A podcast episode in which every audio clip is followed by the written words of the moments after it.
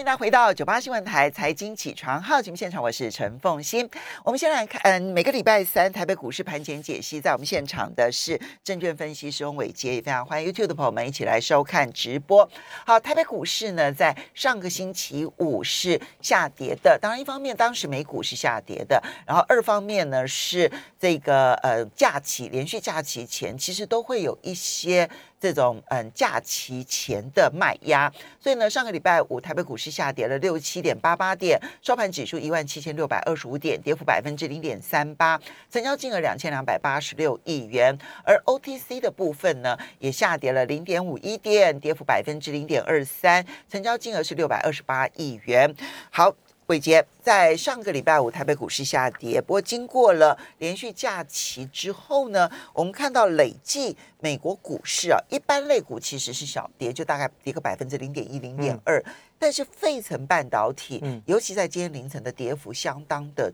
重，嗯，再加上呢，这个上海跟昆山的封城还要再持续，我们要如何来观察？好，欢迎早大家早好。我想，其实，在上个礼拜五台北股市下跌收下影线的同时，大家应该会还蛮开心，就是说看起来好像这个盘是有一些止跌的契机，而且看起来守在颈线之上哦。那看起来就是还有持续反弹的一个机会。不过今天呢，就大家特别留意哦，可能会有回撤颈线的一个风险哦。那我先跟各位讲哦，其实上个礼拜的这个礼拜五台北股市的下跌受到美股的重挫影响，那。呃，之前我们在节目当中有跟大家做提醒，就是说在季底的时候，这个平衡型基金的一个调整，其实呢，它的关键就在于这个所谓的哦卖股买债哦，就因为过去的债市呢是持续的下跌，然后造成它的比例严重的降低，那股票的一个反弹会造成股票的一个市值跟它的获益的一个比例上面会增加，所以。啊，平衡型基金要维持一定的一个比例收益来讲，呃，比例的配置来讲，就要去把股票卖掉，然后去补债券。好，那这个是我们之前有跟大家做过提醒的地方。哦，那当然市场上也比较不会有人讲，但是呢，刚好就是在最后一天去进行调整。如果礼拜四晚上有看美股的，应该会知道说，其实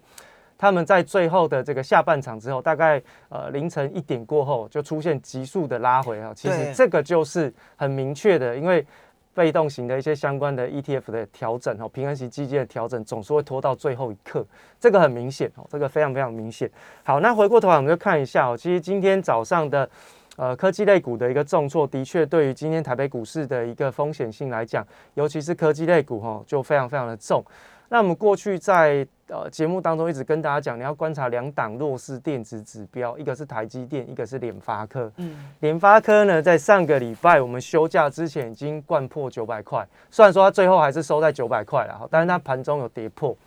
那它是领先，这次领先台积电跌破前波低点，然后呢也领先电子股破低。那当然也是领先台北股市破低，所以其实联发科的破低呢，这件事情大家就要放在心上哦，因为它其实反映的是现在市场上一直在讨论的这个砍单的问题。对，那库存的压力啦，然后另外就是需求下滑的一个修正，一直不断的在接近当中，而且我们过去在节目当中就直接告诉大家，就是已经在进行当中哈。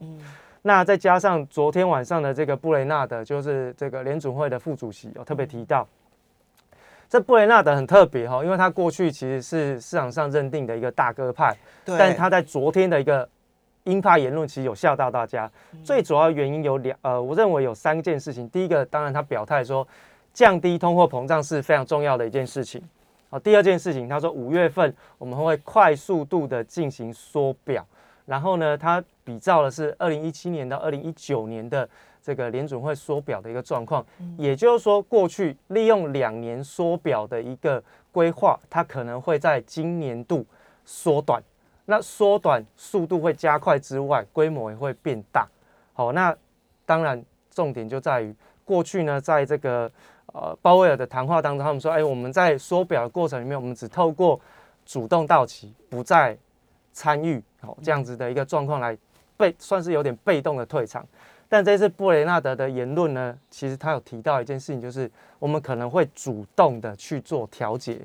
所以跟二零一七、一八、一九年那个时候的缩表不一样，嗯，跟现在也不太，跟现在鲍威尔讲的也不太一样。就那个时候的缩表是时间长。缓慢，嗯，然后呢，债券到期了，我不再去买债券，没错，用这样的方式让它自然的缩表，没错。但这一次时间可能会更快，没错，不会花两年的时间，可能今年就要把它完成，对。然后甚至于可能要主动的卖债券，没错。这个是为什么昨天突然之间这个债券的值利率突出现明显的飙升，最主要的原因。那第三件事情，他特别提到。这个穷人是高通胀的最大受害者，这一句话呢，充满着政治意涵哦。因为，对，我我我自己去想啊，因为其实这个穷人虽然说他们，纳德他比较民主党，对对，他突然之间他就觉得说，哎，虽然说他们比较生活比较辛苦，然后在社会上的地位相对比较稍微偏低一点点，但是。啊，这些人是占大多数，而这些人有一个非常重要的力量，叫做选票。嗯，哦，那下半年美国的这个其中选举哦要到了，那通货膨胀如果没有办法能够有效的控制住，对于拜登来说是非常大的一个考验。哦，那昨天晚上的这个谈话出来之后，当然债券市场价格再一次的崩盘，那美元呢就再一次的跳升回到了九十九点四到九十九点五。哦，那。这个看起来就是要挑战三位数。那从这样子的一个局势当中，我们就要去思考两件事情。第一个，未来的美联储会不会去控制美元维持在强势？也就是说，它挑战完三位数之后，会不会接下来的一段时间，哦，它会维持在三位数，长期，哦，就是大概至少半年到一年的时间会维持在三位数，有没有可能是这样？如果长期美元都是维持在相对强势的这个走势当中，那我们就要思考。那新台币的贬势会不会持续？好，现在美元指数是九十九点四八，所以说美元指数如果跳到一百以上，而且维持在一百以上相当长的一段时间，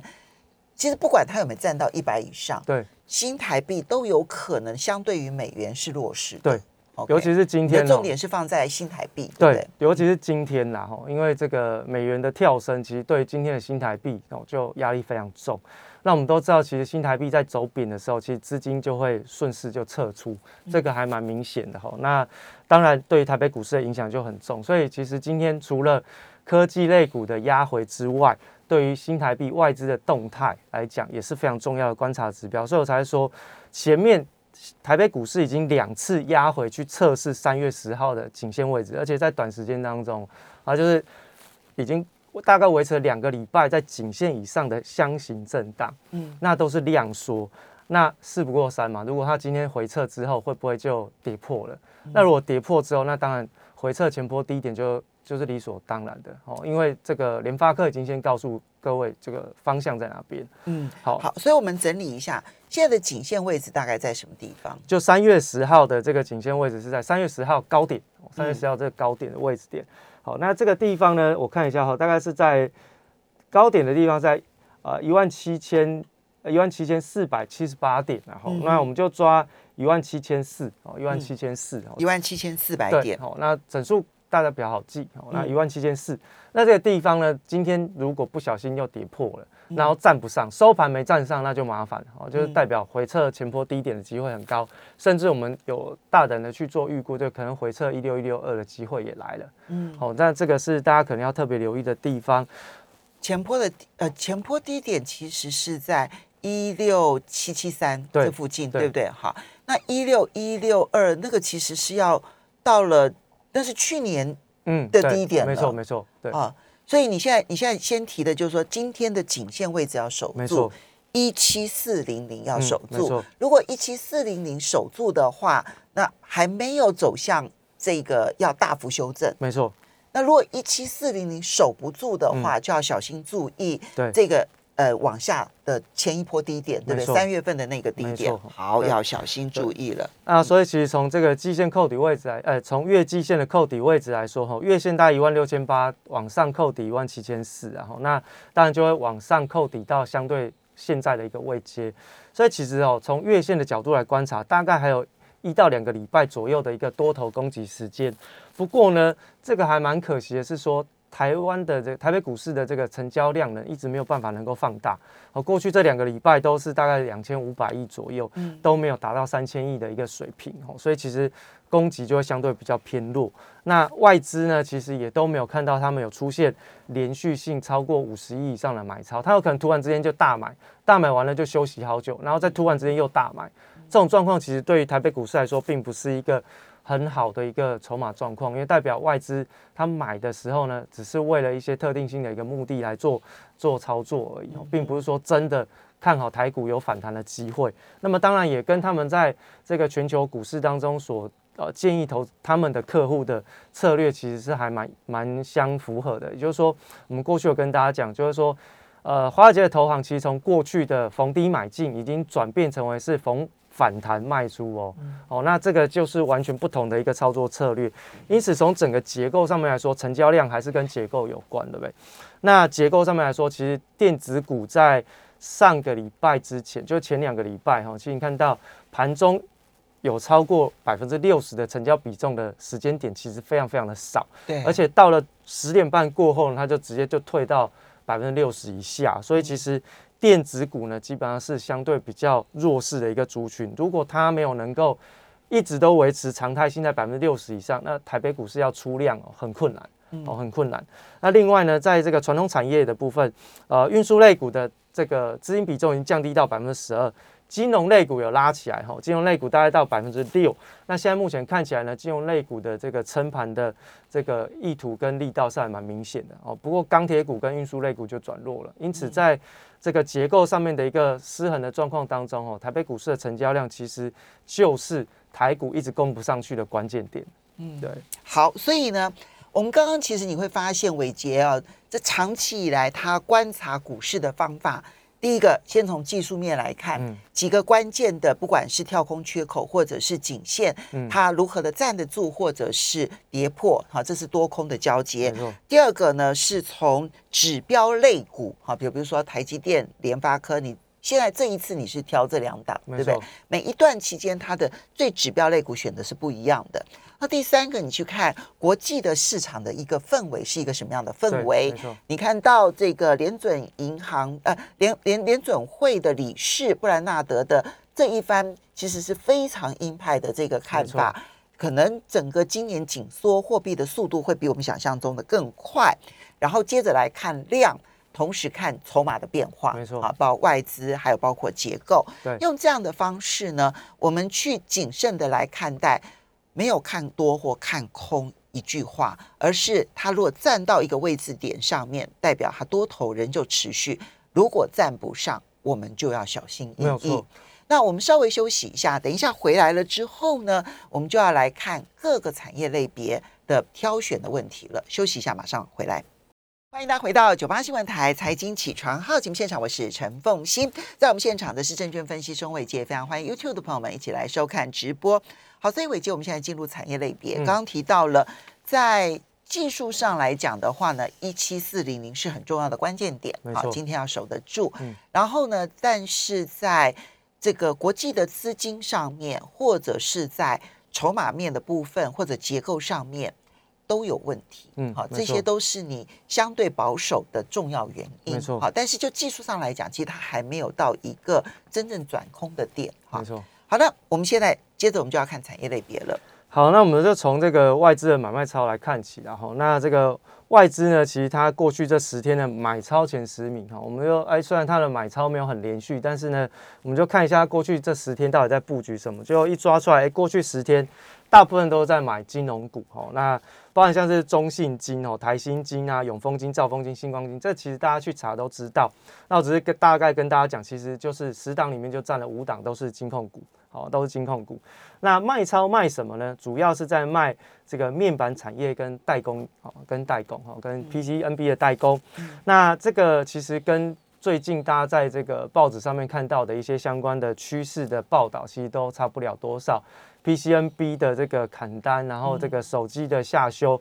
其实都大概是这个这个趋势。那所以如果你把时间拉长来看，外资它在台北股市的操作，或在全球的范围当中的一个操作，其实蛮符合这一种所谓的产业趋势性的一个方向性的报道。那么甚至呢，在过去大家看到的外资的一些相关的啊这个。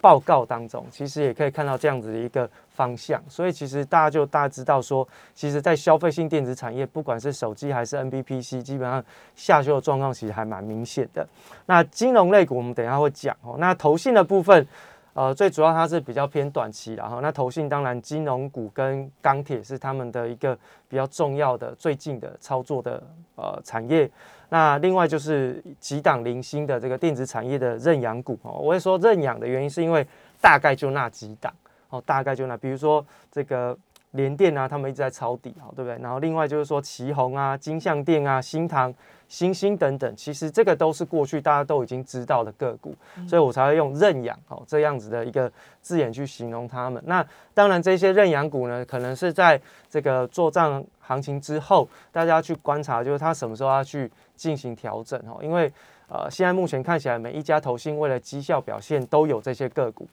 但是谁会去开那第一枪？因为这个一开下去之后呢，就是会大家就是卖超的速度会是比快的，哦，所以这个是还蛮竞争。我们才说，其实投信认养股呢，你如果一开始早期先发现，你可以搭上这个呃被推升的这个抬轿的这个，通常至少一两个月了。对，但如果你是晚期发现，那要小心的是他们什么时候要结账，哦，对不对？那所以其实。投信跟外资的方向可能就提供了大家做参考。那如果这样的话，那个方向，因为金融股是投信跟外资都买超的，那你会建议这个时候买金融股吗？好，我现在就要讲金融股哈，我都习惯讲最强的，就是市场上一直都在跟大家讲说，哎，到底现在适不适合存金融股？如果你把时间拉长，存金融股会如何如何如何？但我先跟各位讲哈，其实按照我这个之前在帮就是做这个功课的结果是哈，只要你碰到。长短天期利差开始出现收窄，哦，就是长短天期的利差开始变小哦，哈，开始变小。其实呢，对于金融股呢，不是横盘震荡就是下跌。你的长短天期的利差呢，是看美国的十年期公债跟两年，是看台湾看台湾的。好，那台湾的你是看这个呃，也是看政府公债嘛？对，政府公债两年期跟十年跟两年，对，没错。现在的他们的缩减到什么样的情况？现在大概只剩下。二二十个基点左右吧。我们之前在讲的时候，大概五十五十个基点左右。现在二十个基点，那就只有零点二个百分点。啊，对对对对对。OK，对，很很快哈。因为在上个礼拜吧，我们休假前，我记得这个央行帮这个财政部拍卖这个两年期的公债，哈，是这个不足额发行。不足额发行代表它它呃拍卖两百亿，对。但最后呢，只成交了一百六十五亿。对，因为呢，剩下来的利率太低了。呃，不，利率太高了，以至于财政部就不愿意了，超出他的预期啊！因为跟去年来讲，这个利率差了一倍哈，那所以就不足额发行，那就代表其实现在啊利率太低，是没有人想要借钱给别人的哈，这个是很明确的。那过去历史上哈，从这个呃，我记得是从一九九零年开始统计的，我去帮大家做的观察哈，历史上有八次哦，台湾有八次，那这个长短天气利差出现这个收窄。那每一次收窄呢，金融股呢不是横盘震荡就是下跌，所以换言之呢，要上涨的可能性是比较低的。好，所以其实最近是第八次，最近第八次。那当然过去的七次的经验大概就是都是比较不是横盘就下跌。那现在目前看起来，金融股虽然是过高了，哈，创下二十五年的新高。但是呢，是不是要在这边去进行长期的投资，大家就要去稍微留意一下了哈。所以，就算短线上面外资跟投信都买超，所以它可能短线还可期待。对，但中长线你并不鼓励它是拿来作为存股。你可以做价差，这个我不反对，因为现在目前看起来趋势跟筹码都在这边，做价差是还蛮 OK。但是，哦，当然做不管做长期还是做短期，我还是建议大家要设一个停损的机制，然后那。当然，长期跟短期的停损机制不太一样，所以我们就抓几档指标股，就我刚刚跟大家讲的几档指标股来跟大家做分享。中信金的部分稍微留意一下，三月二十三号的这个红 K 棒的低点是不能跌破，因为它是突破前高的一个突破点。那如果一旦这个红 K 棒的低点是被跌破，那当然这个就会变成是一个假突破。那假突破，我们至少就是先看回撤起涨点。哦，这个是中信金。那兆丰金又看月线的支撑哦，看月线支撑，这月线是不能跌破。那这两家呢，其实也是过去外资买超算是相对比较高，尤其是中信金哦，买了很多。那台新金的部分，这两家其实距离月线很远呢。对对对，所以我们就抓大量低点，我们都抓大量低点。好，那呃兆丰金还好，兆丰金距离月线还算 OK，好，还算 OK。看一下兆呃，因为中信金距也也距离月线其实有一段距离哦，大概有个。我看一下，现在四十三，然后它的月线在四十点三五的话，其实这个它差不多有八趴的一个嗯距离嗯。对，嗯，对，这个其实都还可以啦，哈嗯。那月线的支撑算是比较重要，因为毕竟有时候哈我们在抓这个大量的时候，你没有办法能够很明确的抓到一个真正的波段大量的时候，那你要么就看红 K 棒，不然就就是长红棒，要不然就是去抓那个月线的支撑。那当然现在目前看起来有点距离，所以大家其实如果说真的要现在去追进的话，你可能要稍微考虑一下能承担的风险。嗯好，那台新金是碰到前坡的高档高点的一个压力区，然后这个压力区大概半年左右的一个压力区。好，那只是说现在目前看起来，不管是中信金、兆丰金还是台新金，在外资跟投信的筹码面上面都还算是相对比较稳定。嗯那台新金就看一下三月三十一号的大量低点，哦，这个大量低点不要跌破哦。嗯那星光金的部分是金融股当中哈位阶比较偏弱的这个比较重要的指标股，然后那看一下的是四月一号的大量低点。那当然这时这个大量呢是传出说什么这个松可能要合并啊。对要合并，但我觉得其实有点呃就是不太可能啊。对啊，我听到的时候有点吓一跳，我想这两位吴家很难。嗯，对，你去看一下台新金哦，长期用月线去观察跟星光金的位置，台新金跟星光金的位置，你会发现，哎，其实过去台新金在经营的时候，股价会说话了哈。过去从十块钱左右也涨到最近的二十块，可是星光金一直都在十块。嗯哦，那如果说我们用这个角度去解读，你就知道为什么星光金要去蹭台新金，对不对？好、这个我我是这样解读啦，哦，所以其实大家也不用太过期待，这只是一个话题，还没谈，还没谈。嗯好、所以其实大家看一下技术面，四月一号大量低点，那永丰金的部分就看三月三十号大量低点支撑，哈、所以嗯其实现在目前看起来，这个技术面上面跟筹码面都算是相对强势，但是金融股在长期当中，就是长短天期的利差是开始收窄，嗯是比较不利于它未来的一个长期的方向了哈。所以短线它其实都有强的可能性。对，然后然后你也你也把这个要停损的那个价位都已经告诉大家了。对，那现在就是要提醒大家，不要这个时候把它视为存股的对长期投资对，它不适合在这个时候长期投对，资。因为我们常跟大家提醒，就是择时跟择股，你找到好的标的、好的产业，但是你要选对好的时间点。好、嗯。那另外我们会看一下这个 MCU 啦，这是我们刚刚特别提到投信的部分哈、那那我们要特别关注的是，在美国相关的这些微控制器的一些个股，其实不是破年线就在年线附近，所以国内的这些强势的新塘哦，可能要特别关注一下月线的支撑，很远很远，但是呢，这个主要是要看它的趋势方向，因为它现在还是多头的格局。翼龙店是年线下弯，那群嗯盛群的部分也是年线下弯，外资在撤出。那灵通的部分呢，也是一样哦，逃命坡已经过了哦，所以三月二十四号大量低点已经跌破，都转弱，所以 MCU 的主要个股只剩下新塘是最强，所以当新塘也同时转弱的时候，国内的 MCU 的行情算是正式结束了。好，所以呢，现在看起来金融还是现在的最主要的一个嗯主流了。没错，那电子的部分呢，你一定要去避开消费性电子，没错，否则的话，现在这个砍单效应啊，其实影响还是蛮大。对，它从下游往上砍。要非常。